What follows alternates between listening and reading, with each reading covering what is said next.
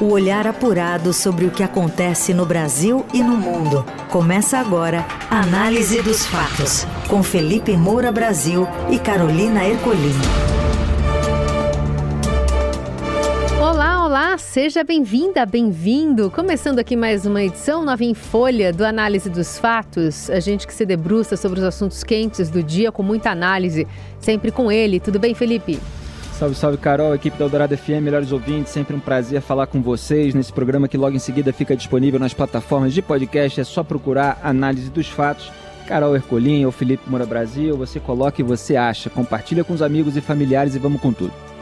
Vamos aos destaques desta terça, 6 de junho. Montadoras refazem tabelas de preço e carro novo mais barato é anunciado por menos de 60 mil reais após anúncio do governo. Empresa de aliado do presidente da Câmara, alvo da PF, recebeu orçamento secreto indicado por Arthur Lira. E ainda, CPI dos atos golpistas apresenta plano de trabalho. Aliados do ex-presidente Bolsonaro serão os primeiros ouvidos. O que acontece no Brasil e no mundo. Análise dos fatos. A gente vai direto para Brasília para falar sobre o presidente da Câmara Federal que indicou 33 milhões do orçamento secreto para kits de robótica investigados pela Polícia Federal. A ação é do repórter Daniel Vetterman que está conosco por aqui. Boa tarde, Daniel. Boa tarde, Carol. Boa tarde, Felipe. O Estadão identificou 33 milhões em indicações do presidente da Câmara, Arthur Lira, usando o orçamento secreto para compra de kits de robótica em municípios de Alagoas. A Polícia Federal investiga essas compras e aponta superfaturamento e também desvios de recurso público. Isso porque apenas uma empresa foi selecionada para fornecer esse produto, uma empresa que não fornece diretamente os equipamentos, mas que comprou de outro fornecedor em São Paulo. E o que a reportagem identifica agora é que pelo menos 33 milhões de todos os recursos que estão sendo investigados pelos órgãos de controle saíram de indicação direta do presidente da Câmara, Arthur Lira, durante o ano de 2021. Até o momento, o governo já desembolsou, ou seja, pagou um montante de 17 milhões de recursos para municípios que selecionaram essa empresa. O presidente da Câmara não é citado nem investigado na operação da PF. A Polícia Federal mira, porém, um ex-assessor e braço direito dele, Luciano Cavalcante, que foi exonerado após a investigação. Obrigada, Daniel, que segue lá em Brasília acompanhando este caso. Em meio à forte pressão política e sob holofotes ainda não tão favoráveis, o presidente da Câmara, enfrenta julgamento na tarde desta terça sobre suposta corrupção passiva no bojo da Operação Lava Jato. A primeira turma do Supremo põe em pauta um recurso do parlamentar em inquérito que investigou a propina de 106 mil reais, supostamente paga pelo ex-presidente da Companhia Brasileira de Transportes Urbanos, Francisco Colombo.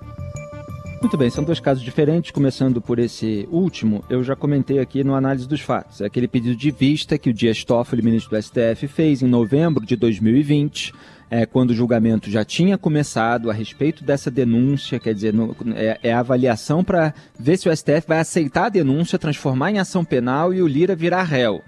Então o Toffoli pediu vista quando já havia votos contrários ali do Faquin, do Barroso, contrários não, contrários ao Lira, né, mas a favor é, do recebimento da denúncia.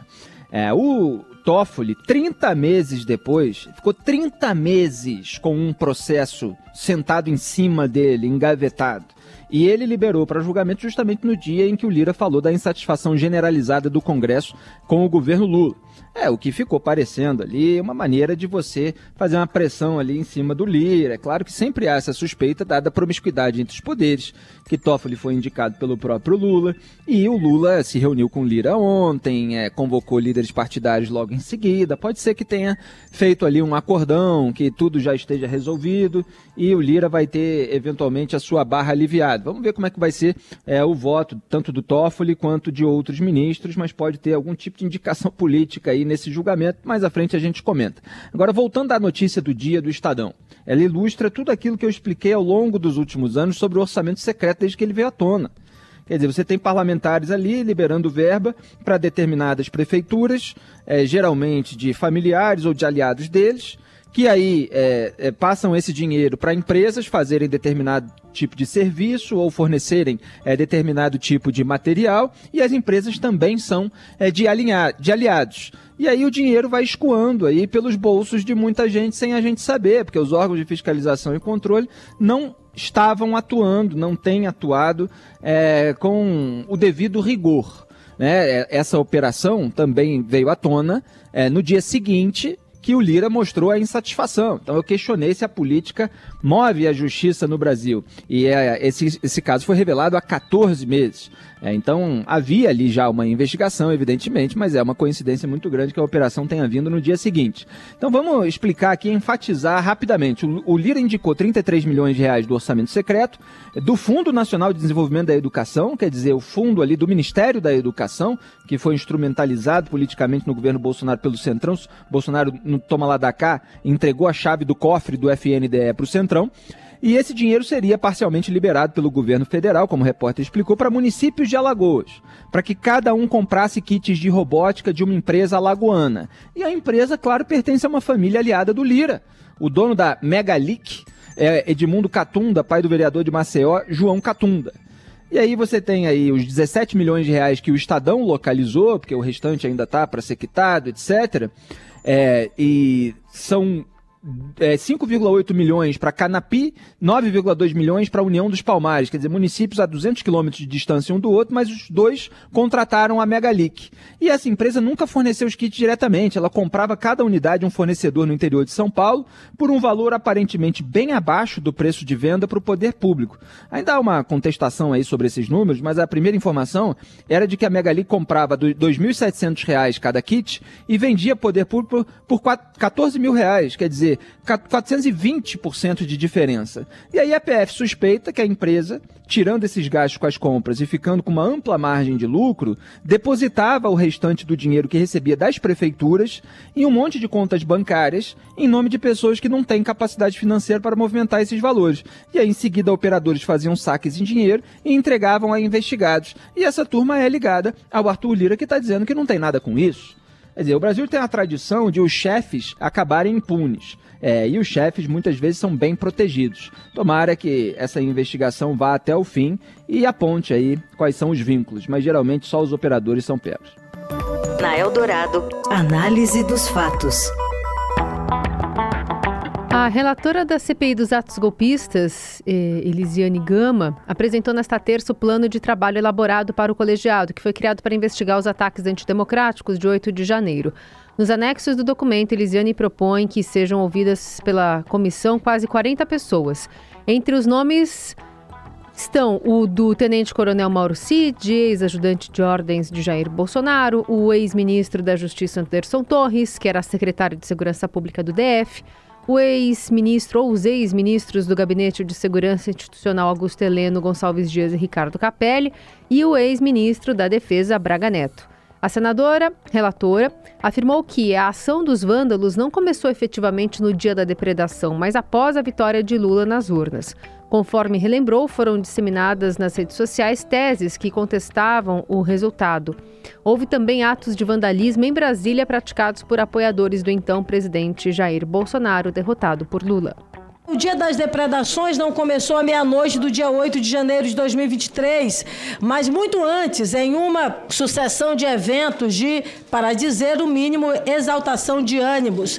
Pairava entre os vândalos um sentimento de negação dos resultados da eleição presidencial, proclamados pela Justiça Eleitoral em 30 de outubro do ano anterior. As notícias disseminadas nas redes sociais pela parcela da sociedade que não aceitava a vitória do então presidente eleito prefeito Luiz Inácio Lula da Silva tinha o intento de construir a realidade a partir de sua perspectiva particular, semeando crenças e sentimentos conspiratórios de todas as ordens. Olha, a Elisiane Gama, ela está certa nessa declaração, quer dizer, a gente viu é, os incêndios, a tentativa de invasão ali de uma superintendência da PF, é, no dia 12 de dezembro de 2022, o dia da diplomação do Lula, é, depois você teve aquela tentativa de explodir um caminhão-tanque nos arredores do aeroporto aeroporto de Brasília é, no dia 24 ali de dezembro, na véspera do Natal. É, houve vários atos é, anteriores ao 8 de janeiro especificamente. Agora, essa CPI vai ser justamente assim como foi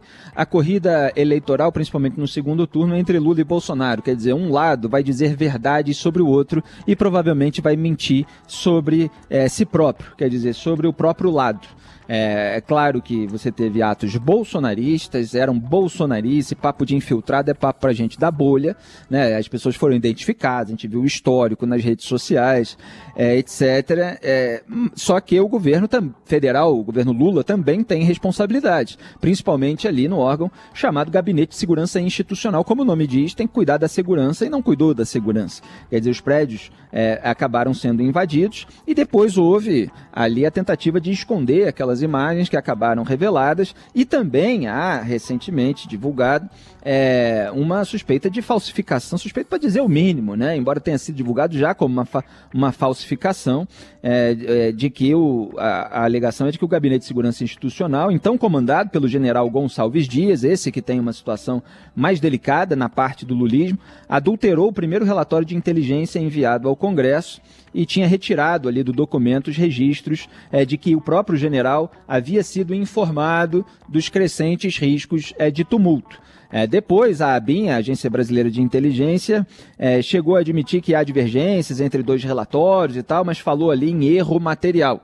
É preciso é, verificar se houve um erro, se houve de fato uma, uma falsificação para omitir a responsabilidade é, do Gonçalves Dias. E o bolsonarismo também vai mirar no ministro da Justiça e Segurança Pública, Flávio Dino, já que ele foi alertado pela Polícia Federal é, sobre os riscos crescentes ali de uma maneira muito detalhada naquele relatório é, que chegou a ele no dia 7, na véspera, portanto, dos atos, e ele pouco fez para impedir, não conseguiu impedir absolutamente nada. É, então vai ter muita fumaça aí, mas para mostrar sujeira dos dois lados, né? Vamos ver se surge alguma liderança capaz de apontar com pragmatismo, objetividade, é, sem esse corporativismo ideológico e político, é, o que de errado cada lado fez, as responsabilidades e, e quem sabe o Brasil passa a ter opções eleitorais fora desse eixo lulista e bolsonarista. Análise dos fatos. E o ministro Alexandre de Moraes, presidente do Tribunal Superior Eleitoral, marcou para o dia 22 de junho o julgamento da ação que pode deixar o ex-presidente Bolsonaro inelegível. A ação é movida pelo PDT e questiona a reunião em que Bolsonaro denunciou suspeitas infundadas sobre a segurança do processo eleitoral a embaixadores estrangeiros. O encontro aconteceu em julho de 2022 no Palácio do Alvorada. O vice-presidente, aliás, o vice-procurador-geral eleitoral, Paulo Gustavo Branco, defendeu a condenação do ex-presidente por abuso de poder político e uso indevido dos meios de comunicação. O argumento é que Bolsonaro usou o cargo para desacreditar a legitimidade do sistema de votação. A ação foi liderada e liberada para o julgamento pelo ministro Benedito Gonçalves, relator do caso, na semana passada. A liberação coincidiu com a mudança na composição do TSE. Dois ministros indicados pelo presidente Lula e Eliados de Moraes assumiram na última terça vagas na Corte Eleitoral. A minuta golpista apreendida pela PF na casa do ex-ministro da Justiça de Bolsonaro, Anderson Torres, foi incluída como prova no processo. O rascunho previa uma intervenção do presidente de membros também do Ministério da Defesa no TSE para anular o resultado da eleição. A defesa de Bolsonaro disse que o documento é apócrifo e não pode servir como prova. Bom, o relator desse caso, Benedito Gonçalves, é o mesmo relator do caso da cassação Deltan Dallagnol, o que acaba é, é, ofuscando um pouco, porque é, no caso da cassação Deltan Dallagnol, comentei aqui em todos os detalhes, é, os ministros do TSE, eles articularam ali uma votação unânime e contornaram a lei. Você tem uma lei lá que claramente prevê é, que magistrados ou agentes do Ministério Público, como era o caso do então procurador Deltan Dallagnol, eles podem pedir exoneração e manter a sua elegibilidade se não houver procedimento administrativo disciplinar, o chamado PAD, aberto. Não havia quando Deltan pediu exoneração, logo ele permanecia elegível e podia, se ele quisesse bem entender, se filiar a um partido, lutar dentro do partido para ser candidato a deputado federal é, e chegar em condições de disputar a vaga e acabar ganhando, que foi o que aconteceu. Quer dizer, se dedicou durante um ano, fez campanha no Estado, etc. É, e aí caçaram o mandato dele contornando a lei por analogia de um outro caso que tinha sido decidido pelo Supremo Tribunal Federal, é, legislando, e aí se legisla por tabela. Quer dizer, é uma barbaridade. É, poder Judiciário legislando para punir desafeto do sistema. Agora, nesse caso, é, há evidentemente um volume de, é, de provas é, contra o Jair Bolsonaro muito maior. É, você tem uma discussão absolutamente legítima sobre a, a inelegibilidade é, de Jair Bolsonaro.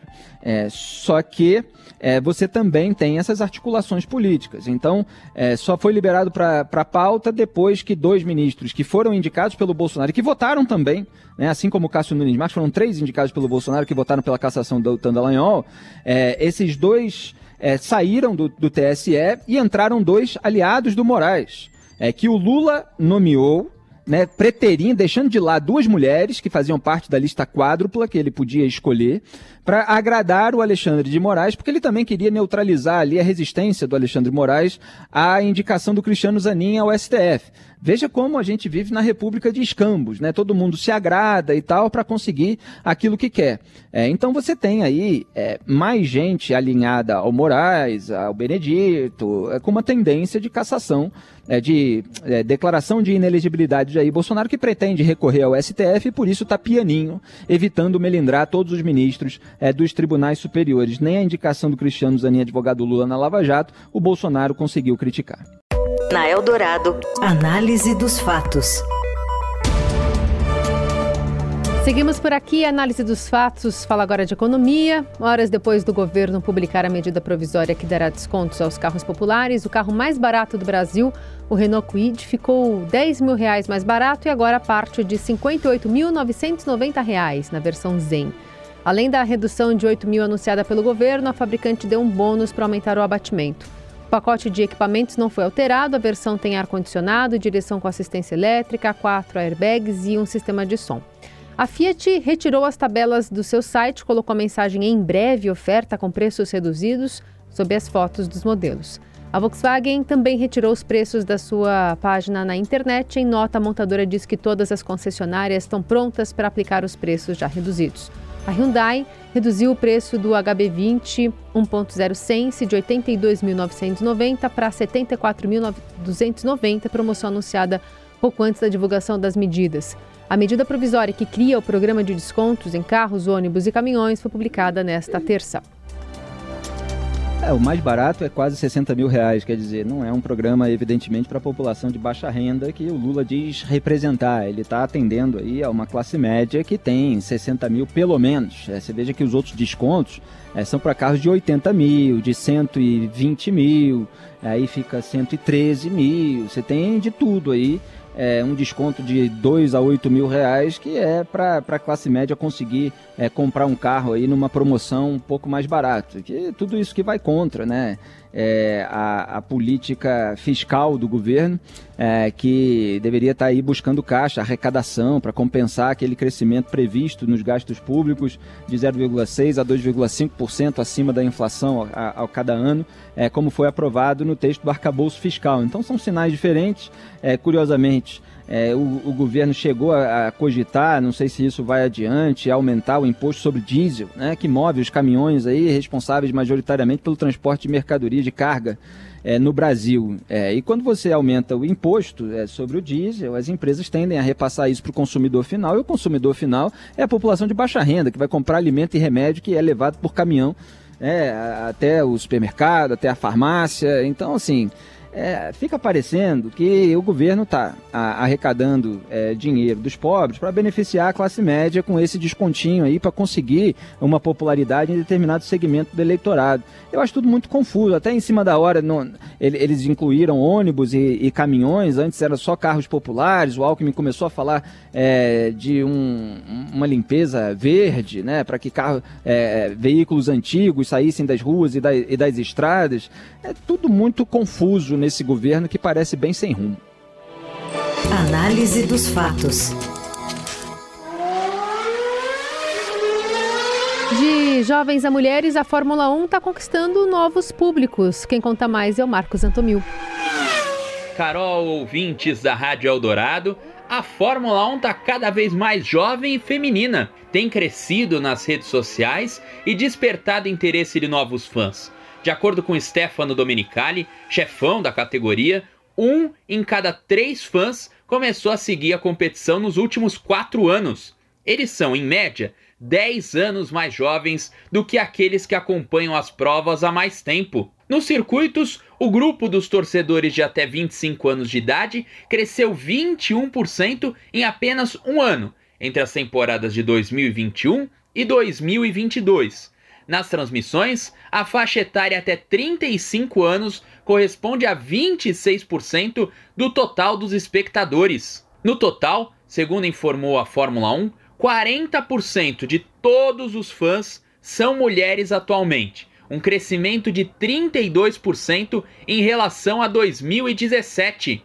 Nas arquibancadas, elas são 25% do total, um crescimento de 8 pontos percentuais.